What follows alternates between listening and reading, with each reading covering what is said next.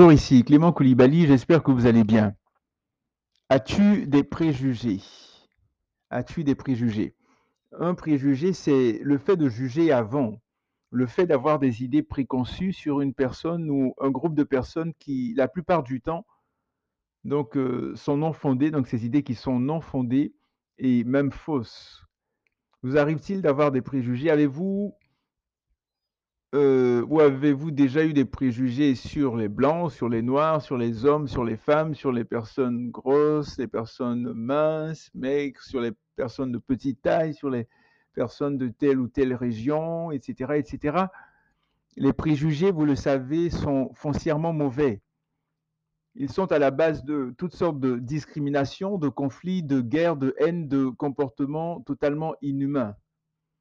La Bible nous donne plusieurs exemples de personnes ayant eu des préjugés.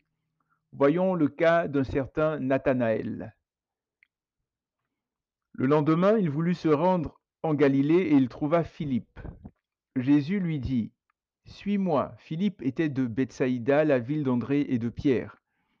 Philippe trouve Nathanaël et lui dit, Celui au sujet duquel ont écrit Moïse dans la loi et les prophètes, nous l'avons trouvé c'est Jésus de Nazareth, fils de Joseph. Nathanaël lui dit, Quelque chose de bon peut-il venir de Nazareth? Philippe lui dit, Viens voir. Une autre version dit, Viens et vois. Jésus vit Nathanaël venir à lui et dit de lui, Voici un véritable Israélite en qui il n'y a pas de ruse. Nathanaël lui dit, D'où me connais-tu? Jésus lui répondit, avant que Philippe t'appelle, quand tu étais sous le figuier, je t'ai vu. Nathanaël reprit, Rabbi, c'est toi qui es le Fils de Dieu, c'est toi qui es le roi d'Israël. Jésus lui répondit, Parce que je t'ai dit que je t'ai vu sous le figuier, tu crois? Tu verras des choses plus grandes encore. Et il lui dit, Amen, Amen, je vous le dis, vous verrez le ciel ouvert et les anges de Dieu monter et descendre sur le Fils de l'homme. Jean 1, 43 à 51, la nouvelle Bible seconde. Philippe donne une excellente nouvelle à Nathanaël. Philippe trouve Nathanaël et lui dit Celui au sujet duquel on écrit Moïse dans la loi et les prophètes, nous l'avons trouvé, c'est Jésus de Nazareth, fils de Joseph. C'est au verset 45. Et tout Israël attendait le Messie on dit à Nathanaël qu'on a trouvé le Messie, c'est Jésus de Nazareth.